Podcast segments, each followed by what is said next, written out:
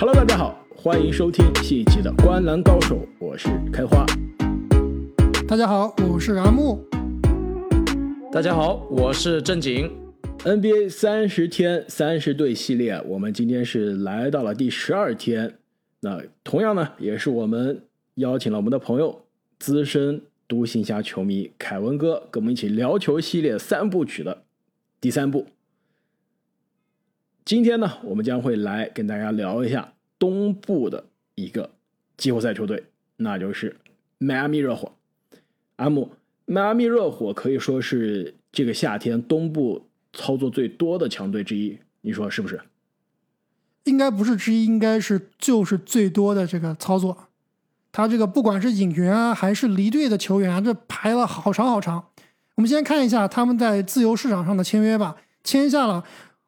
雄鹿的夺冠功臣皮什塔克，以及嗯，以及湖人队的莫里斯，还有就是戴德蒙，在交易市场上进行了一笔重磅交易，交易来了凯尔洛瑞。在球员的续约市场上呢，和球员的老大哥吉米巴特勒进行了续约，包括邓肯罗宾逊、奥拉迪波、斯塔斯以及文森特都和球队进行了续约。那这么多球员的加入，也导致很多球员啊离开了球队，包括。之前打入总决赛的功臣德拉季奇，上赛季的新秀阿丘瓦、阿里扎、别里查、伊戈达拉，以及之前的最佳新秀阵容里面的纳恩都离开了球队。那进行了大洗牌的迈阿密热火啊，下赛季我预计他的首发阵容应该是后场洛瑞和罗宾逊，前场巴特勒、皮吉塔克和阿德巴约，在替补席上呢，后场有西罗、奥拉迪波、文森特。在前场呢有斯塔斯、莫里斯以及戴德蒙。那么上个赛季的迈阿密热火啊，虽然是常规赛取得了东部第六的成绩啊，但是多多少少还是让大家有点失望的。常规赛赢了四十场比赛，那相当于八十二场常规赛的四十五点五场。下个赛季呢，回到八十二场的这个常规赛的节奏，市场预期迈阿密热火会赢四十八点五场。比上个赛季的胜率啊是有所提高了。这三位，你们觉得市场对于迈阿密热火的这个战绩预期是不是合理？我我感觉是有一点低估这支大洗牌的热火队了。他们现在的深度还是比较可怕的，而且上个赛季我感觉是一个比较意外的赛季吧，整个队的状态，呃，都非常的不对。而且之前独行侠的节目里面，凯文哥有说到，独行侠受疫情影影响比较严重啊。我认为迈阿密热火其实上个赛季也是受疫疫情影响比较严重的球队之一。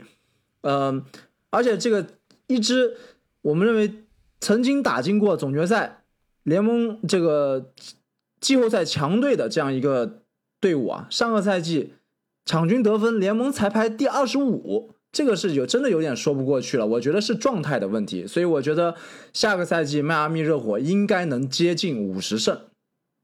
我这里的预测跟正经完全一样，我认为下赛季的迈阿密热火能拿五十胜，而且最后能排到东部第三。其实这个排东部第三还是现在看在这个西蒙斯啊悬而未决的份上。如果西蒙斯这个交易完成，或者说在赛季初没有能够很好的处理好西蒙斯关系的话。那七六人，我觉得应该是退出前三的这个战绩争夺了，所以我觉得热火应该是比较稳的，能拿到这个第三名的战绩的位置。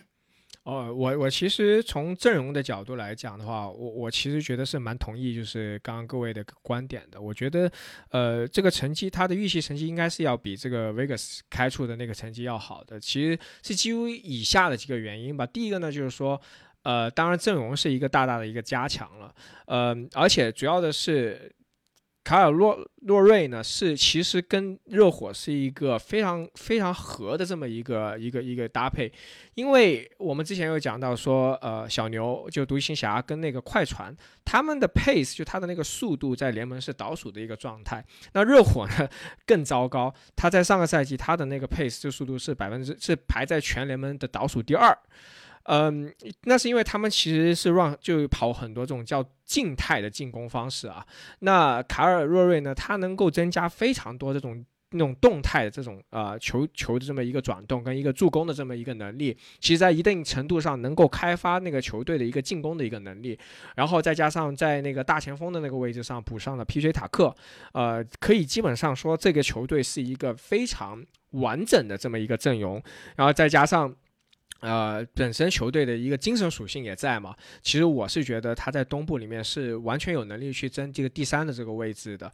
我我觉得，我觉得应该是要比那个呃预期的成绩要好的。看样子我们四个人啊都是非常看好迈阿密热火啊。其实，在我看来，迈阿密热火是不是第三我不知道。这个七六人应该还是有机会去守住前三的位置啊。但是迈阿密热火四十八点五场的这个胜场。作为第四也是有点低了，所以在我看来，迈阿密热火肯定是一个五十胜以上的球队，而且，呃，想象中、印象中五十胜并不是说前三的标准啊，五十胜应该是前五、前六的标准啊，所以第三是我是不是第三我不知道，但是五十胜我觉得迈阿密热火还是有这个实力的。刚刚几位也聊到了迈阿密热火这个夏天的引援，成本代价大不大？这个领谈，但是还是非常的这个一针见血的，而且都是什么样的球员？都是有总冠军加持、有总决赛经验的球员。凯尔洛瑞，二零一九年的总冠军；皮尔塔克，刚刚的 NBA 总冠军，都是那些季后赛赢球的球员。而且，迈阿密热火出了名的，在这个 NBA 的这个球队圈是有这样一个词的，叫做 “heat culture”，就是。热火文化就这个队的，就是游艇文化是吧？不，游艇文化那就不是迈阿密热火了。迈阿密热火是那种铁血的工人文化，就跟这个球队城市气质不不是非常的一致啊。他就是强调团队作战，强调每个人都要练肌肉、练这个体质。这体质不够格，训练狂的球队，这个以来历为首。不够格，不给打球啊！我记得有一年是。拳王约翰逊拳王还是迪安维特斯啊，来球队报道训练营，说球队不给你上场，因为你体质没达标，不允许参加比赛。所以，P.J. 塔克和凯尔洛瑞啊，这两个人呢也是这种勤勤恳恳、非常任劳任怨、训练很刻苦的这种球员，防守也非常的强硬，其实很适合这支球队的文化。唯一让我担心的就是这两个哥们看上去都有点胖，看上去体质都不太达标的意思，所以。在热火的这个魔鬼训练项目下，如果这两个人体质都达标了，那可能开发出啊职业生涯到现在三十多年还没有开发出来的新技能。而且而且大家不要忘了，就是那个奥拉迪波他的一个那个签约是一个非常廉价的一个合同啊。那他是预计一月份回归，那对于下半赛季的一个补强，如果他能够打出来，其实对于热火也是一个非常非常大的一个增强啊。但如果但这个如果是一个非常非常大的如果，阿拉迪波已经过去三年都没有打出来了。但但这一点其实你们正好提到了下个赛季我对迈阿密热火队的一个看点啊，就是他的这个外线和后场的轮换的的这个常规赛表现。因为我看从阵容纸面上来看啊，其实我认为内线的深度是要相对来说更好的，两种类型的内线。这个护框比较好的戴德蒙，以及可能灵活性更好的莫里斯加入了，但外线的这个西罗跟奥拉迪波啊，虽然说名气好像更大，但是这两个人，这个奥拉迪波连续几个赛季的状态都非常的不好，西罗上个赛季可以说打的是稀烂。这个球员当时进入总决赛的那个赛季啊，我们是真的疯狂的吹他，对吧？而且当时我也说，十九岁的少年真的是我们想活成的样子。但是上个赛季，我认为他其实就很像我们提到的这个新秀强的这种状况，就是说你刚进联盟的时候，你的这种打法大家还没适应，还没对你进行研究，打得非常好，非常飘逸。当时三分也有，这个组织也有，对吧？上篮终结也很不错。但上个赛季经过了总决赛的曝光之后啊，这个这一名球员我感觉也是一定程度上受到了大家的针对，整个人的表现，包括他最赖以生存的投射都下降很大，所以下个赛季我是希望看到他跟奥拉迪波能不能打出自己的救赎赛季。最近我有关注，就是呃，C 罗的那个社交那个社交平台啊，呃，他敢看起来转了一圈，呃，好像就是就是球应该会涨不少，就可以期待一下他第三个赛季会是否有突破吧。我觉得如果他能够就是呃有持续的涨球的话，对于热火来说也是一个不错的一个呃增强。其实我这里觉得 C 罗也是一个下赛季非常大的看点，而且我敢说啊，就这支热火队如果想在季后赛走得更远，这个球的最大的 X 因素不是洛瑞，不是塔克，而是泰勒·西罗。就他的发挥是直接影响到这支球队到底是总冠军级别的球队，还是一个普普通通季后赛的球队。首先，我们刚刚正经说啊，这个下赛季热火队他的。他经过补强啊，深度很深。我反倒觉得这支热火队，它的深度跟之前比啊是有所降低的。他是打包很多球员，或者说很多这个可以上场的球员，来换来这个凯尔洛瑞的。没错，是其实尤其你跟上个赛季比还没那么明显，你跟他的总决赛那个赛季比，那真的是深度是有下降了。最直接的就是，最直接的就是我在准备这个轮换阵容，包括今年的这个。引援和球队离队的这个阵容的时候啊，你知道我一般准备这个是不准备，比如说你签约什么二号选秀、二号呃二轮秀啊，或者说签那种双向合同的。所以我本来啊是没有写什么斯塔斯啊、文森特这样球员的。但是在我排排阵容的时候，发现啊，你不把这些球员加进来，你阵容都排不起来，你的本板凳都排不满五个人。所以说啊，这足以而且你现在的板凳还用了一个。赛季要缺席可能一两个月、两三个月的奥拉迪波顶在上面，没错，要不然你还要再再选一个这个再选一个人什么双向阵容的球员，双双向合同的球员，对吧？所以我觉得他们的这个阵容的深度啊是有所降低的，特别是他们的后场，所以这就尤为的显得泰勒·西罗对于这支球队的重要性了。看一下他们的阵容啊，组织后卫除了洛瑞以外，基本上没有人能控球啊。就上赛季，你别说这个纳恩打的好不好，但是他能控球，他能得分，对吧？下赛季奥迪，我是不指望他能打多久的。那即使打了，我我跟这个凯文的观点也不太一样，我认为他不能成为球队的关键人物。所以，C 罗下赛季啊，我觉得会打更多的组织后卫的位置。其实这个位置我们在气泡赛是看到过一点的，他是有这个 playmaking 的能力的。那上赛季他场均只有三点四个助攻，我认为下赛季这个数字很有可能会到达五甚至五以上。而而且之前正经讲了，说这个 C 罗上赛季打了稀烂，其实我觉得也并不是稀烂，就是跟之前相比呢，没有太多的进步而已，就主要是没有 match 我们对他的这个成长的希望。所以 C 罗啊，这个刚刚凯文也说了，休赛期估计也没少练，下赛季呢，依然我觉得他是有这个能力啊，能把这支球队再提升一个高度的。你你们都觉得 C 罗是下个赛季最大的 X factor 吗？我我其实有不同的观点，就是，呃，我我想问你们一个问题：你们觉得上个赛季就是热火打的不如预期，谁是最大的因素？阿德巴约。阿德巴约。对，没错，就是我是觉得他才是真正这个赛季的一个 X factor，因为上个赛季我们看到很多的一个一个情形，就是阿德巴约被放空，他们有人叫他阿布头。就是在进攻上的一个短板，导致了整一个热火的这个进攻打不开。那我会觉得说，新赛季的话，阿德巴约他本身的一个进攻能力是否能够持续的一个进化，反而是一个就热火能否打出比上个赛季更好的一个战绩，一个很关键的一个因素。其实我觉得下个赛季我对于阿德巴约还是比较有信心的。如如果你上个赛季只看常规赛的话，其实阿德巴约。其实比之前一个赛季是有所进步，但是到了季后赛，他的短板的确是暴露的非常明显。而且，其实如果看季后赛啊，就是首轮被雄鹿横扫的那个系列赛，整个球队没有一个人打得好的。你们知道那个系列赛球队的头号得分手是谁吗？德拉季奇，都不是阿德巴约，也不是吉米巴特勒，而且德拉季现在也不在球队阵容上了。其实下个赛季啊，我我觉得我同意泰勒·西罗可能是球队的一个。不能说是最重要的人，或者说 X 因素，但是的确是球队为数不多的爆点，对吧？因为吉米巴特勒、凯尔洛瑞、皮尔塔克，甚至邓肯罗宾逊这些球员职业生涯是什么样，未来是什么样，我们已经看得清清楚楚了。唯一有能有成长可能的，就是阿德巴约和泰勒西罗。但是阿德巴约相比泰勒西罗呢，他也是可以说是打球已经更加成熟，球技已经相对比较成型了。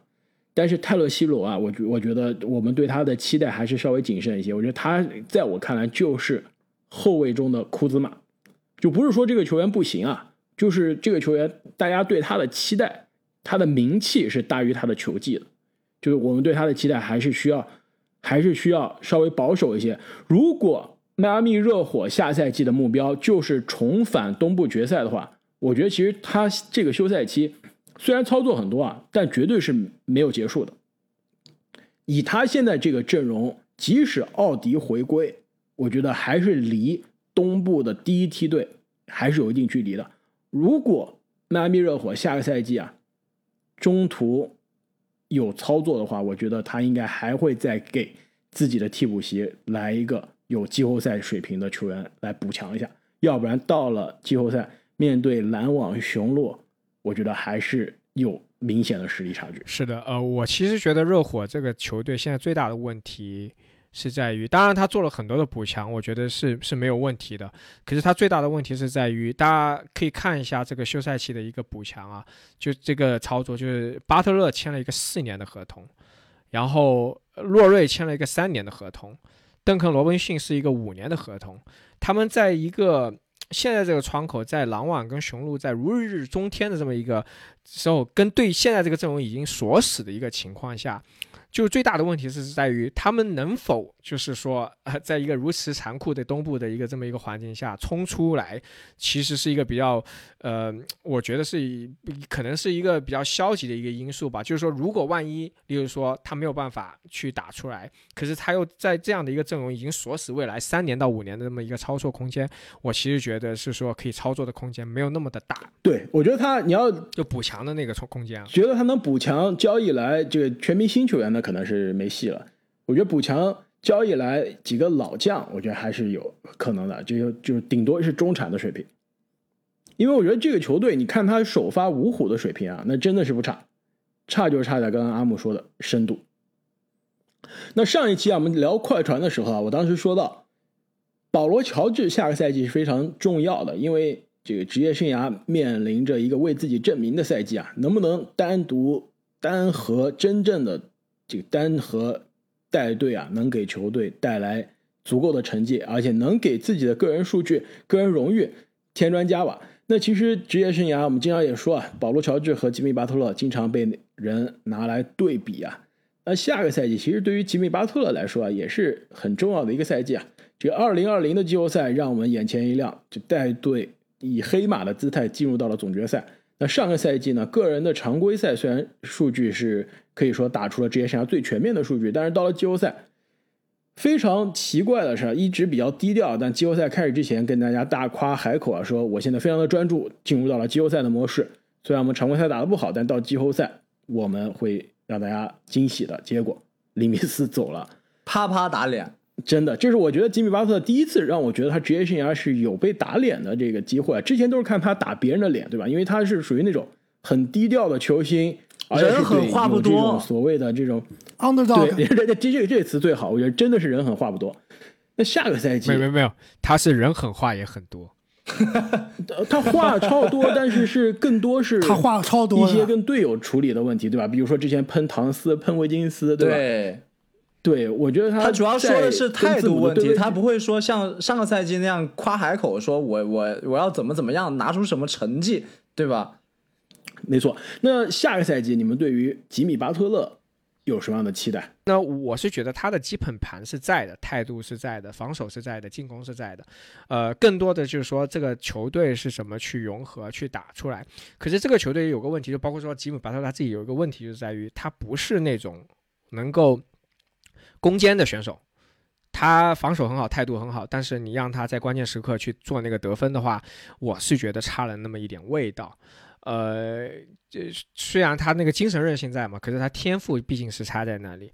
我所以我是觉得他如果能够，例如说跟洛瑞能够互补，然后让在球队有一个一加一大于二的这么一个，呃，这么一个呃怎么效果在，我就觉得已经超出我的一个预期了。我我我觉得他有他在基本盘是不会差的。对这点我也很同意。其实刚刚开花你自己都说了，你相当于对于洛瑞啊、皮耶塔克啊、基米巴特勒啊，其实都是觉得他们不是爆点，但是也会非常稳。其实巴巴特勒就是这样子的球员。就你相比于我们之前一直跟他对比的保罗乔治来说啊，确实他的天赋还是比保罗乔治要差得多的。那之所以上赛季巴特勒打得这么好，球队战绩仍然没有特别好的情况，其实就是也是代表了他这样的一名球员啊，他的这个对于球队的价值，其实跟保罗乔治啊还是不一样的。保罗乔治如果打得特别好的话，你的球队战绩绝对不可能差的。但是巴特勒啊，你对于球队的影响，就之前我们说的三维理论吧，巴特勒在于这个保罗乔治，不管是攻击还是组织啊，都是在巴特勒之上的。哎，这点我非常不同意啊！我觉得巴特勒在组织上绝对是在保罗乔治之上的。如果你看，就是别的不谈，先看数据，巴特勒上个赛季场均七点一个助攻啊，保罗乔治是什么水平？是四到五个的水平。其实我觉得啊，巴特勒下个赛季是有可能再进一步的。其实之前在小前锋排名时，我当时也说了，巴特勒如果你看他高阶数据就是第一档，而且上个赛季因为詹姆斯的受伤的状态，詹姆斯已经。这高阶数据的霸榜的存在已经下来了。不，你看高阶数据，巴特勒就是第一档。你看他的职业生涯的统计数据，多项是他职业生涯的最好，但那是常规赛。开花，你说下个赛季巴特勒会再进一步，这点我很有疑问啊。我我觉得他高阶数据这一点，我我完全没有问题，因为他就是这样一名球员，不一定说他一定会得三十分、四十分，但是他会从每一个细节去帮助球队。但你说他下个赛季要再进一步，他怎么再进一步呢？是？得分爆炸吗？还是怎么样吗？还是球队战绩？我同意，但他个人这一方面，我真的是有某种程度上看到了他的天花板。我觉得下个赛季他之所以可以进步啊，就是因为凯尔洛瑞的引援。上个赛季常规赛打得非常好，巴特勒场均二十二加七加七的差不多这个水平，但是到了季后赛一下被暴露了，他的这个投篮命中率在季后赛都不到百分之三十。对吧？得分不到十五分，这跟我们印象中的巨星巴特勒截然相反。这是为什么？就是刚刚凯文哥说的，他到了季后赛，在对面雄鹿优秀的防守下，他的攻坚能力出现了问题。球队，而且他基本上是单核这个承担球队的进攻的大梁。下个赛季有凯尔洛瑞了，这个攻坚的责任，包括就梳理进攻的责任，终于来人了。其实巴特勒会打得更加舒服，而且他不需要。承担太多他不需要的责任，他可以把自己擅长事干得更好。我觉得其实下个赛季我们能迎来巴特勒效率提升的一个赛季。那么对于迈阿密热火啊，我相信下个赛季还有很多的机会去进一步的讨论，也是非常期待这一支球队下赛季能在季后赛是走得多远。那关于迈阿密热火所在的城市迈阿密。三位有什么想跟大家分享？正经，你的故乡，赶紧说一说。感觉游艇的故乡，感觉迈阿密应该是呃，这个少数也不算少数吧，就可能是众多的，除了纽约之外，我们应该都去过的城市吧，对不对？我没有去过，开花应该没去过，我没有去过。就开麦这个，我告诉你啊，正经。迈阿密的气质和开花气质截然相反的，完全不是一个挂的，对吧？开花是那种大老粗，是吧？就只去山里面。对他喜欢去山里面住山里面，他特别讨厌沙滩，特别讨厌嫩模，特别讨厌游艇。开开花都喜欢的都是文艺女青年，红博，对吧？喜喜欢红博，真的。但但是我就不一样了，但我就不一样了，我就喜欢迈阿密，对吧？迈阿密我都去过不知道多少次了。我跟你说，你就喜欢嫩模。这迈阿密确实是美国非常著名的度假旅游的胜地。这个不但是它这个城市啊，就是有非常漂亮的海滩，而且整个州它这个各种各样的景景观其实也挺多的，包括这国家公园啊，里面有这种各种各样的动物，其实都有。还有就是这个和迈阿密相连的这个叫 Key West 的这个地方，是通过这个狭长的海上高速公路。非常漂亮，一直延伸到美国大陆的最南端。其实真的是这个，无论是美国国内还是全世界的人都很很喜欢去的一个地方。但今天我想讲，而特别是对于我们生活在纽约的这个居民来说啊，去佛罗里达度假还是比较实际的。就是第一，时这个飞机过去时间比较短，而且呢没有时差，跟你去洛杉矶啊这折腾的这个完全不是一回事。你去趟西海岸真的是非常非常折腾，而且你这个飞佛罗里达机票有时候会打折起来，会非常非常便宜。但我今天想讲一个关跟迈阿密有关的一个比较好玩的事情啊，就是大家小时候有没有看过那种世界未解之谜的那种书？你们应该都看过吧？你说的是地摊文学吗？里面有一个非常重要，应该是每个人都耳熟能详的地方，叫做百慕大三角。其实百慕大三角就跟迈阿密有关，他说的就是迈阿密、波多黎各以及一个叫做百慕大群岛的地方，这三个地方连成了一个三角形中间的区域。在这个区域呢，就发现了很多船只、飞机失事的的这个情况，而且都找不到，对吧？就是还有一些什么穿越时空的这种、这种、这种说法，所以非常的神秘。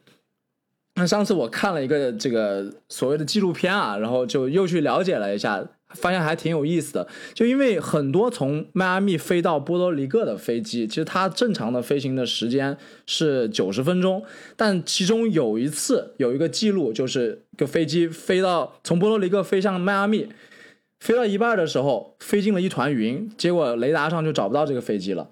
结果四十七分钟之后。就原本需要九十分钟的距离啊，四十七分钟之后，它就降落到突然出现在迈阿密上空，就降落在迈阿密，所以这个就是百慕大三角，百慕大三角非常奇呃神奇的这个传说之一。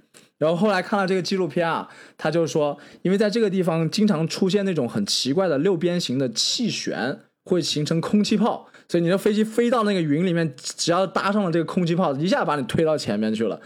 所以说也是非常有意思啊！不但是旅游观光非常有有有名，而且跟这个世界的未解之谜也是非常的有趣。感觉正经，你通过就是表达对迈阿密的历史的了解，就是表露出你这个就经常去迈阿密啊？对对，游艇嫩模的向往是吧？对。这是你自己说的啊！这正经，就说到这个，这迈阿密热火的名字，你知道怎么来的吗？你这么了解这个城市？因为他们的嫩模很非常火辣，是不是？非常 hot，非常火热。我查了半天啊，这个我们为了做这个 NBA 各个球队名字的来历，我真的是每一个球队的历史都挖了。挖到迈阿密的时候，发现啥都没有，就。不知道未解之谜，就是他这个热火的这个名字哪来的，真的是不知道。说不定真的就跟你们讲的一样。当年的这个迈阿密热火，八六年的时候开始征集球队的名字啊，当时是选了热火这名字。最后进入五强的其他选择，真的也是非常有当地。有没有游艇？有没有游艇？随便猜。没有游艇，有就名字海滩。哎，就果然是正经。我觉得你绝对是迈阿密市民啊。这进入到五强的，除了热火之外，就海滩，还有迈阿密鲨鱼队、迈阿密龙卷风队以及迈阿密海盗队。而且他这个海盗还跟这个橄榄球里面的坦帕海盗是同一个，确实很有地域特色啊！这个进入五强的。那么我们三十天三十队系列呢，一一转眼已经做了将近两周了。那接下来的。两周多的时间内呢，我们还会陆陆续续给大家带来其他剩下来的所有 NBA 各支球队的观战指南，请大家千万不要错过。也非常感谢啊，这三期有凯文哥的加入，给我们带来了全新的视角。之后聊独行侠还能请凯文哥来一起就分析分析，还是非常有趣的。特别是如果我们下次做独行侠这个对症下药的节目啊，还是希望邀请凯文哥来。好好聊一聊，这也也非常希望我跟凯文哥啊，下赛季能在达拉斯的现场给大家带来独行侠季后赛的点评。没，没问题，非常快乐，好吧？哎，而且就如果大家想知道凯文哥长什么样的话，这个凯文哥当年应该是卢卡的新秀赛季是吧？我们一起去看了篮网主场的独行侠比赛，然后卢卡当时是在半场结束的时候在。第二个赛季是吧？第二个赛季，啊对对对对对，新秀赛季一八一九，呃，司机还在，没错。的卢卡是在半场快结束的时候，在这个中场线投进了一个打板压哨三分。然后当时凯文哥就坐在独行侠板凳席的后面一排，这就是大家去看当时的集锦视频就能看到在这个尖叫的凯文哥的样子了。而且大家如果这个好奇凯文哥是做什么样的工作，其实我给大家透露一下，凯文哥其实工作跟我们一样，他是也是一个播客的主播。没错，凯文要不要宣传下你的播客？